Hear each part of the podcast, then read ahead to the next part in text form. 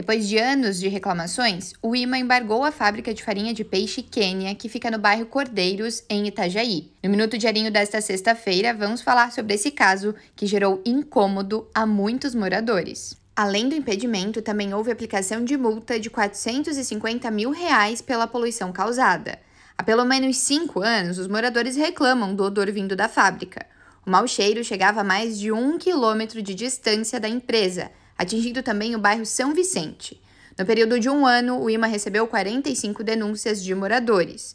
E para voltar a operar, a Quênia precisa apresentar um plano de ação para controlar o mau cheiro durante a produção da fábrica. O IMA informou ao Diarinho que há um ano e meio a empresa tem novos donos. O grupo de Minas Gerais comprou a planta de Itajaí e se comprometeu em sanar os problemas ambientais para voltar com as atividades. De volta aos estúdios do Diarinho, o filho 04 de Jair Bolsonaro escolheu Balneário Camboriú para viver. Jair Renan vai morar na Dubai brasileira e trabalhar no gabinete do senador Jorge Seife Júnior, do partido PL, que funcionará em BC. Já tem até rumores de que ele estaria articulando uma carreira política aqui na região. Será? E tempo você não vai ao dentista? Então aproveita a nova clínica odontológica da Uniavan, inaugurada quinta-feira.